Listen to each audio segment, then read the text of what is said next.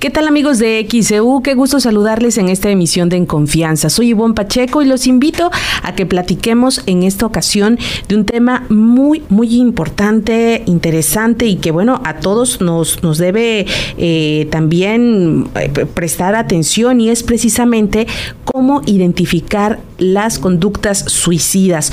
¿Usted en alguna ocasión se ha preguntado si hay señales antes de que alguien tome esta decisión tan eh, fuerte y decisiva? Bueno, pues hoy vamos a platicar con un experto en la materia. Es el doctor Alejandro Águila Tejeda, quien además ha publicado algunos libros en torno a ese tema, como Suicidio, la última decisión, eh, publicado por Editorial Trillas, o Cómo enfrentar la muerte, que habla acerca de la tanatología y pues desde luego él eh, se ha abocado a la investigación de este tema y desde luego nos da muchísimo gusto tener la oportunidad de saludarlo en esta emisión de En Confianza. ¿Cómo está, doctor? ¿Qué tal, Iván? Pues muy contento de estar nuevamente con ustedes y con la importancia de este tema para compartirla con el público.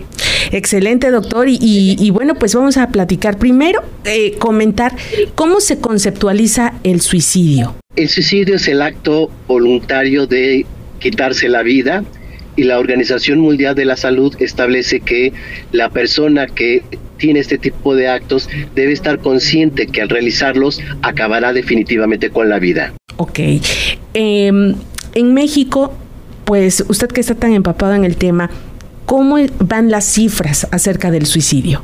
El INEGI hace un informe anual, el último que publicó fue en el 2023, precisamente Ivonne, el 10 de septiembre, que es el Día Mundial para la Prevención del Suicidio, y nos habla de más de 8.443 casos en ese momento de decesos debido al suicidio. Ok, eh, y de acuerdo a estas estadísticas, ¿quiénes están más propensos al suicidio? ¿Hombres, mujeres? Las estadísticas nos hablan de que si bien más mujeres lo intentan, más hombres lo logran.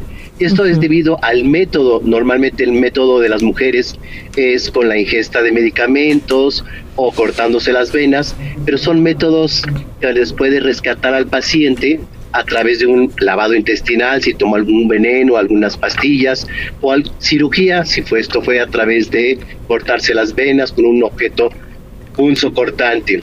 Sin embargo, el método de los hombres es más letal, por lo cual es 4 a 1 en el número de casos de mayor eh, situaciones de suicidios consumados en hombres, que es con arma de fuego, aventarse de un precipicio o el ahorcamiento.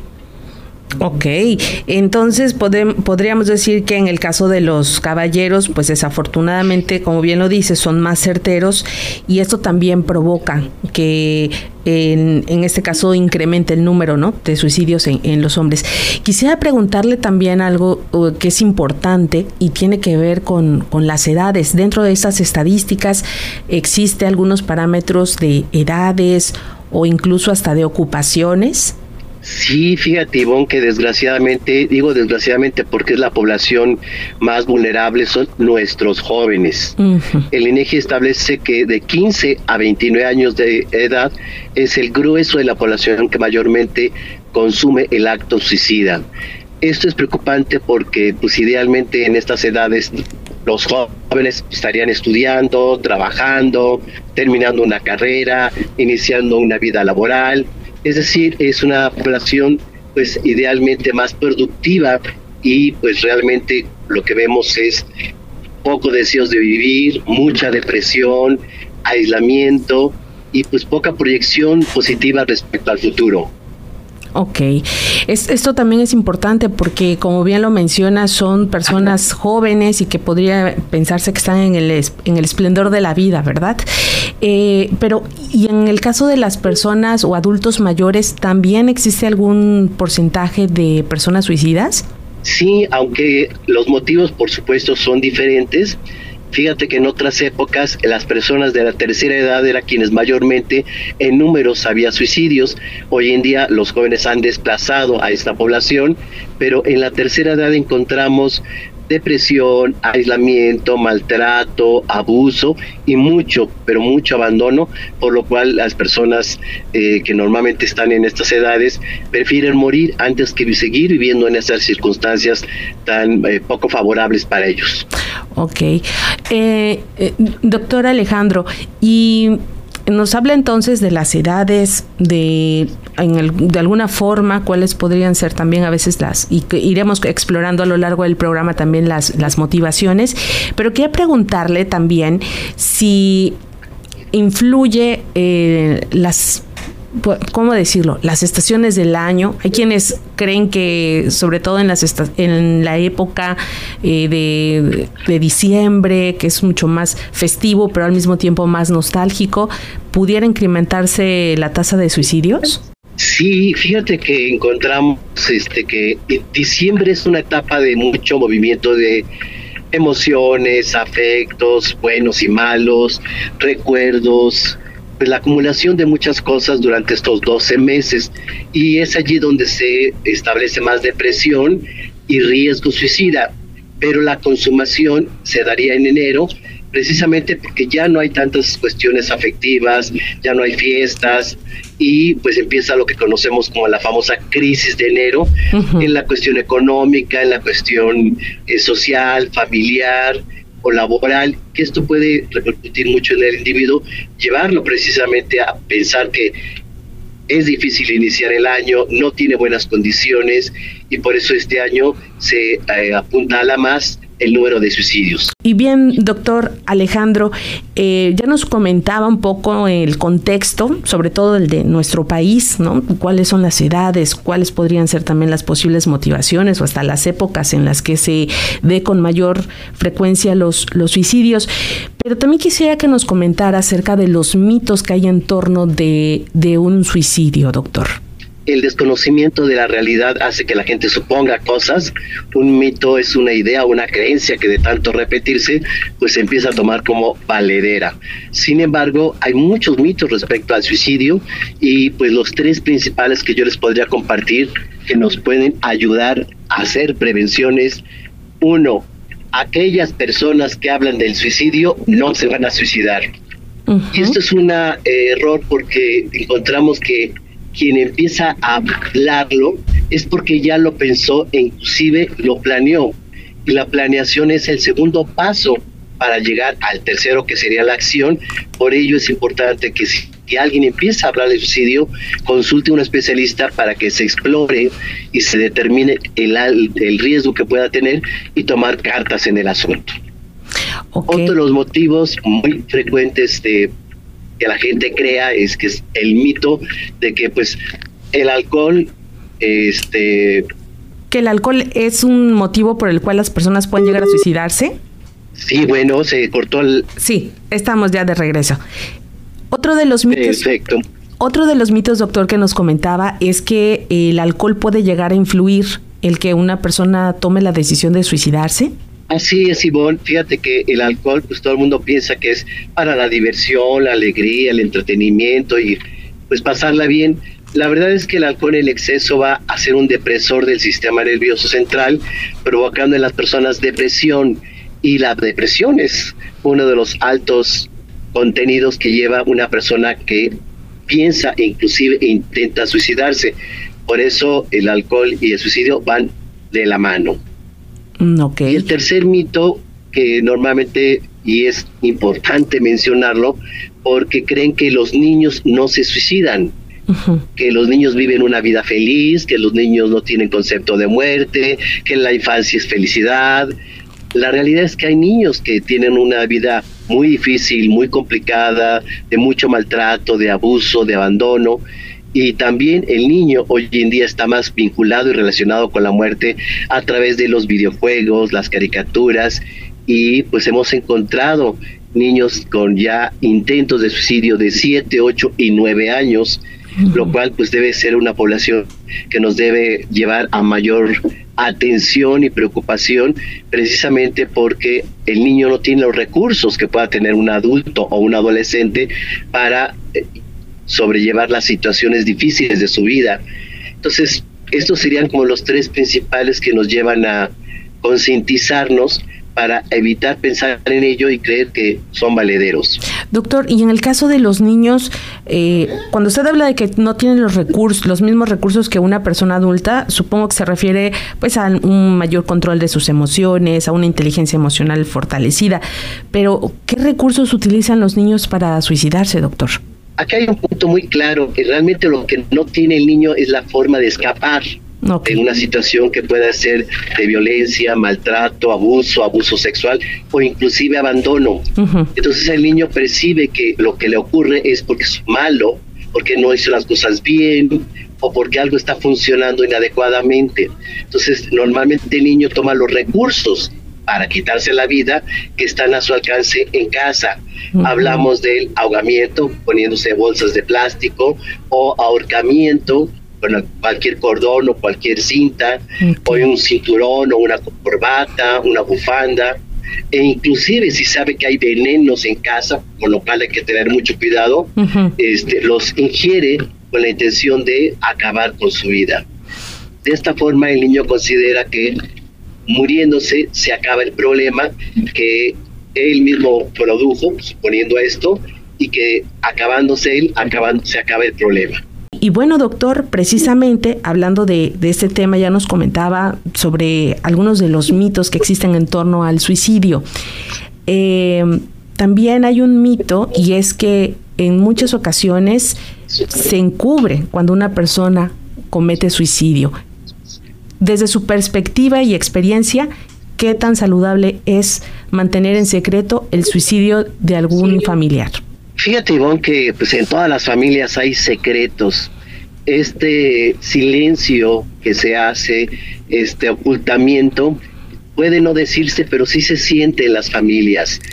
El hecho de que se pueda hablar de suicidio, que no se convierta en un tabú y que ese tema no se pueda tocar, hace que se despierten y se destapen otras cosas, como una familia disfuncional, las mentiras que se validan dentro de la familia, los ocultamientos como una forma de funcionar. Entonces, lo más adecuado es que la familia sepa si alguien dentro de ellos se quitó la vida y se pueda hablar y comentar y explicar exactamente cómo ocurrió. Aquí agregaría que pues, es necesario de acuerdo a la edad de las personas. No es lo mismo informarle a un niño, a un adolescente, que a un adulto o persona de la tercera edad. De acuerdo a la etapa de desarrollo, la información debe irse graduando y explicando de forma diferente. Pero lo mejor siempre y siempre es hablarlo para evitar que este tema se convierta en una situación que pueda despertar otro tipo de fantasías o inclusive mentiras. Hay familias que haber ocultado esto los llevó a tener que decir más mentiras y se convierte en una cadena de circunstancias no adecuadas, no funcionales y no verdaderas dentro de una familia. Eh, en este caso, como bien lo menciona, de acuerdo a la, a la edad, pues se tendría que ir adecuando el, la información que se vaya generando. Eh, y hablar también, como en estos espacios que son informativos, que son públicos y de fácil acceso para la comunidad, ¿tiene sus beneficios, doctor? Muchísimo y yo te agradezco por eso siempre muy dispuesto para cualquier plática, entrevista y compartir la información, porque los medios de comunicación son una ventana al mundo que permiten que la gente esté informada, esté en conocimiento de lo que ocurre en la vida, en el ser humano. Y hemos tenido la gran fortuna de que los medios de comunicación siempre están abiertos, nos abren las puertas para que podamos compartir un tema que había sido anteriormente pues ocultado, negado, evadido y hoy en día la gente que se entera de cosas más valederas, certeras, o como hablamos de los mitos, o qué hacer, o cómo detectar, es una forma de prevenir. Entonces, ah, conjuntamente, sociedad, familia, las autoridades y los medios de comunicación que tienen un importante, necesaria y siempre muy útil, porque no sabemos a cuánta gente puede llegar esta información y que esta apertura que los medios de comunicación tienen es precisamente porque la gente le sigue, busca información y es lo más adecuado para que se empiecen a romper los mitos y que un tema que se puede prevenir, pues obviamente sí sea difundido. Ok, y, y bueno, precisamente hablando sobre las eh, ¿cómo, se puede identificar estas conductas? Para empezar, desde la perspectiva de la suicidología, ¿a qué se, denomina conductas? Adelante, doctor. La suicidología, que precisamente es el, sí, precisamente eh, la suicidología, que es la ciencia referida a las conductas autodestructivas, hablaría no solo de la acción como tal de quitarse la vida, sino todas aquellas acciones del ser humano que pueden ir deteriorando la calidad de vida y que lo puede llevar a un suicidio. Estaríamos hablando, por ejemplo, adicciones. Las adicciones, por supuesto, empiezan a afectar al individuo, al entorno, pero el individuo con todo lo que consume, con lo que ingiere, gradualmente va acabando con su salud hasta llegar a la muerte. Eh, doctor, las conductas Sí.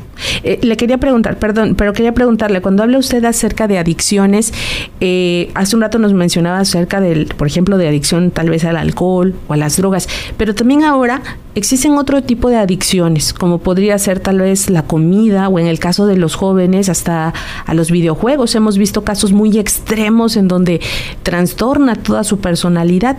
¿Eso también entra en, en estas conductas adictivas, doctor? Sí, inclusive ya eh, se ha publicado varios artículos y libros que mencionan las nuevas adicciones.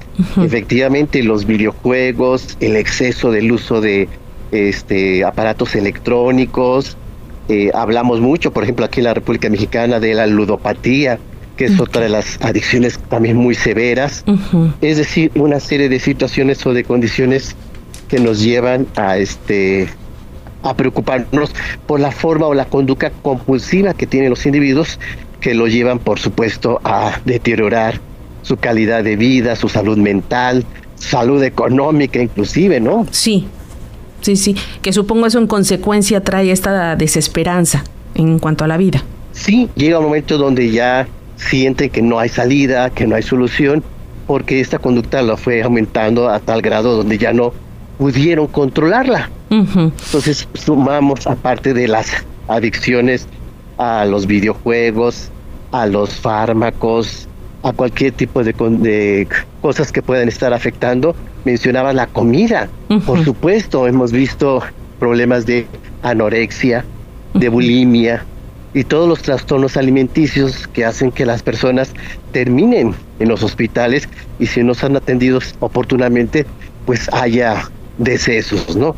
Es decir, gradualmente fueron ir deteriorando su calidad de vida, su salud se fue deteriorando poco a poco. Hay cierto estigma sobre la persona que pudiera llegar a consumar un suicidio, doctor, Alejandro, y es que parte de las conductas, la creencia popular es que la persona está en una depresión profunda. ¿Esto es coherente o existen también otro tipo de conductas eh, que pudieran pasar desapercibidas sobre las intenciones de una persona? Fíjate qué buena pregunta, Ivonne, porque son tantas las conductas y cada vez vemos más que puedan llevar a una mala calidad de vida, a un deterioro de la salud física y mental de los individuos en donde, pues sí, efectivamente la depresión es, pues diríamos, la patología que más vidas ha cobrado, porque se habla de un 70-80% de las personas que intentaron quitarse la vida cursaban con algún tipo de depresión. Sí. Y bueno, pues esto hay que atenderlo. La depresión es curable y si se diagnostica oportunamente y el paciente lo trata, pues rápidamente podrá salir adelante de esta situación. Pero también vamos encontrando cada vez más situaciones en donde el individuo se descuida, se desprotege, tiene poco cuidado.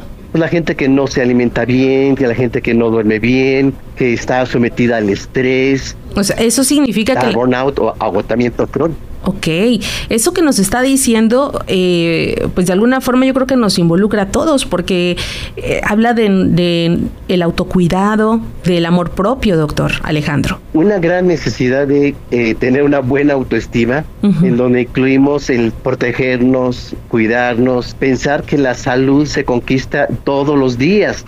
La salud no llega por sí sola.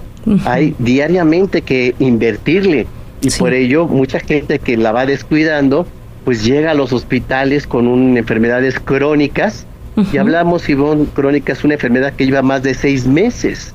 Entonces tanto depresión como trastornos de alimentación como adicciones pues la gente ya llega a atenderse cuando la problemática superó la posibilidad de que el sujeto la tuviera controlada. Y dice ya no puedo. Y es allí donde sí se requiere una atención mucho más intensa y el pronóstico pues es más reservado para el paciente. Ok. Y doctor, ¿qué tendría que hacer el entorno de esta persona? De acuerdo a lo que nos está diciendo y que me parece, creo que rescataría esta frase de la salud se conquista diariamente y eso incluye la salud física y la salud mental. Pero ¿qué tendría que hacer el entorno también de una persona que está manifestando estas conductas suicidas, doctor? Fíjate que siempre sugerimos que la gente cuando empieza a sospechar eh, esta mala calidad de vida, empieza a sospechar una adicción, o una problemática ahí en el individuo que no es sana, que no es funcional, y agregaríamos, por ejemplo, que ya no trabaje, ya no quiere estudiar, ya no tenga proyectos a futuro. Todo ese tipo de cosas hay que ser como focos rojos. Entonces, sí, preguntarle directamente a la persona si está eh, pensando en acabar con su vida, si ya no quiere vivir, si lo ha planeado. No tengamos miedo a hacer estas preguntas a veces cuando a la gente se le pregunta, dos cosas positivas ocurren. El que sabe que se está dando cuenta el entorno de que hay una problemática en él y dos, que es rescatable, que si se le ve, que si se le escucha. Y entonces la respuesta a la gente nos puede dar ya esta vía para darle la atención. Hay que escuchar y escuchar empáticamente. Dos, no juzgar eso de que es malo, no lo hagas o déjalo porque piensas eso todos los juicios en el individuo pueden provocar inclusive pues enojo y sentir que no se le está escuchando adecuadamente o que no es empático o nada más se le está criticando. Entonces es muy importante no juzgar. Y tercero, canalizar con un especialista. Nosotros los suicidólogos tenemos así como una especie de semáforo en donde identificamos que de acuerdo a las eh, acciones del individuo está el riesgo y ya tomaremos las medidas adecuadas para protegerlo. Ok. Eh, vamos en unos momentos más a ir a los mensajes, pero eh, destaco entonces lo que usted acaba de mencionar, tener respuestas que sean totalmente empáticas y eh, alejarnos de los de los juicios con que obviamente provocarían que en este caso la persona que está pensando en cometer un suicidio pues se cierre más, ¿verdad? Quisiera que en el siguiente segmento nos pudiera compartir, si es posible, algunas eh, respuestas que sean mucho más asertivas ante esta pregunta crucial que le puede hacer usted a una persona sobre si está considerando eh, en quitarse la vida. Amigos de XEU, estamos en esta charla en confianza el día de hoy con el doctor Alejandro Águila Tejeda, quien nos está compartiendo cuáles serían estas conductas que podrían ayudar a identificar a un posible suicida. Y doctor Alejandro le preguntaba sobre si hay de alguna manera ejemplos o guía que puedan ayudar a aquellas personas a dar una respuesta mucho más asertiva y empática a alguien que está pensando en suicidarse. Sí, fíjate que lo más común cuando le preguntamos a alguien si ha estado pensando en quitarse la vida y que nos diga sí, le preguntamos por qué. Y no, la verdad es que antes de el por qué hay que preguntarle a la persona es cómo ha pensado quitarse la vida ¿Por qué esta pregunta es la número uno y la clave? Debido a el método que la persona esté planeando, sabemos el riesgo. No es lo mismo alguien que quiera acabar con su vida en París aventándose de la Torre Eiffel a alguien que quiera quitarse la vida tomando pastillas que puede encontrar en su casa o en cualquier lado. Claro. Ahí vemos exactamente si la idea de muerte es un poquito más imaginaria, fantasiosa y poco real, o efectivamente hay un riesgo alto. Entonces, el cómo nos va a decir exactamente la planeación. Preguntarle para cuándo. No todos los suicidas deciden o lo han pensado para ese momento o para mañana. Hay unos que dicen, pues en mi cumpleaños, pues en Navidad, pues el próximo mes. Es decir, no es tan temprano, tan rápido el intento, ¿no? Es decir, que pueden ser salvados por el tiempo que nos permite ayudarlo, ¿no? Claro. Y, la siguiente pregunta es, ¿para qué? Es decir, ¿qué quiere decir con esa acción? todo, toda acción suicida es, un, es una información, es algo que se quiere decir, es un mensaje. Y algunas personas responderán, pues es que nadie me quiere, pues es que estoy solo, es a ver si me valoran, es decir, alguna condición que hace el individuo que a través de su decisión de quitarse la vida está transmitiendo un mensaje que no lo pudo verbalizar adecuadamente ni en el momento indicado y a través de su acto quiere que se enteren. Ok, qué, qué fuerte porque además el, el, de alguna manera investigar más sobre la, esos pensamientos de, de una persona son confrontativos, entonces sí es, es importante estar preparado ¿no? para tener esa conversación. Bien, doctor Alejandro Águila, y, bueno, eh, sabemos que le agradecemos de antemano que nos comparta toda esta información. Desde luego, como bien lo decía hace unos eh, minutos atrás, es importante que eh, una vez identificado o ante la mm, sospecha de, se canalice a expertos. Y, bueno, ¿qué, le gustaría agregar a forma de, conclusión sobre este tema, doctor Alejandro Águila Tejeda?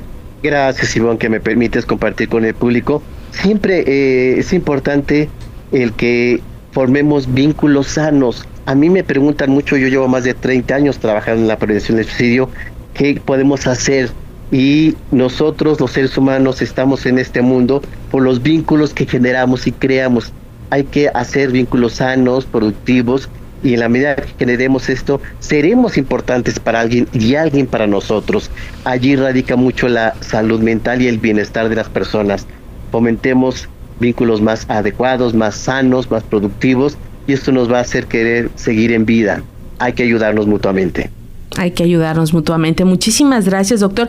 Este, siempre también ah, acostumbramos de ser posible algunos libros que también pudieran ser de apoyo y usted tiene varios publicados. ¿Cuáles son los títulos y los que desea compartir con el auditorio? Encantado, Ivonne, con muchísimo gusto. Fíjate que el libro de Suicidio, la última decisión, es uno de los libros que lo recomiendo muchísimo, no no porque lo haya yo escrito, sino porque realmente es un manual para ayudar a la gente a tomar mejores decisiones de vida. Sí. En la primera parte del libro hablamos exactamente de la visión del suicidio desde diversas perspectivas, medicina, psicología, criminología, eh, enfermería, etcétera. Pero en la segunda parte se menciona cómo aprender a tomar mejores decisiones en la vida. Hay el otro libro de cómo enfrentar la muerte. Es todo un compendio de lo que se habla respecto a la tanatología y hacemos un eh, hincapié con respecto al suicidio, que es uno de los duelos más complejos de atravesar para aquellas personas que ya perdieron a un ser querido por esta causa. Y el último que acabamos de publicar, que se llama Duelos en tiempos de pandemia. Hablamos de todas esas situaciones que vivimos, muchas personas decidieron quitarse la vida, pues al haber perdido familiar o porque se les diagnosticó y sabían que estaba en una fase terminal y pues es importante saber cómo enfrentar ese tipo de duelos diferentes que pues tuvimos que vivir en esta época. Así es, doctor. Y bueno, eh, le agradecemos muchísimo que nos compartiera esta charla tan ilustrativa en, en confianza de ese tema que como lo decíamos, es importante hablarlo, no esconderlo bajo la alfombra. Hay que hablarlo, sucede y, el que, como decía, ayudarnos mutuamente, generar una sociedad mucho más empática y solidaria, pues es también yo creo que parte de las claves para poder superar esta pues ya pandemia que nos ha alcanzado también, como lo es la depresión y que en muchas ocasiones va correlacionada con el suicidio. Así que le agradezco mucho al doctor Alejandro Águila Tejeda y por favor, si es tan amable, también sé que tiene usted un sitio web que está centrado eh, exclusivamente al tema de la suicidología y si desea compartir la página, por favor. Encantado, claro que sí, toda la información que compartimos en nuestra página es gratuita, la pueden descargar en sus celulares, sus computadoras, tabletas, y es suicidología.com.mx. Muy bien. Pues le agradezco muchísimo esta entrevista, doctor Alejandro Águila Tejeda, y estaremos, en, espero, en una próxima ocasión también charlando de estos temas tan interesantes aquí en Confianza. Gracias, doctor Alejandro. Con mucho gusto. Muy buen día. Buen día.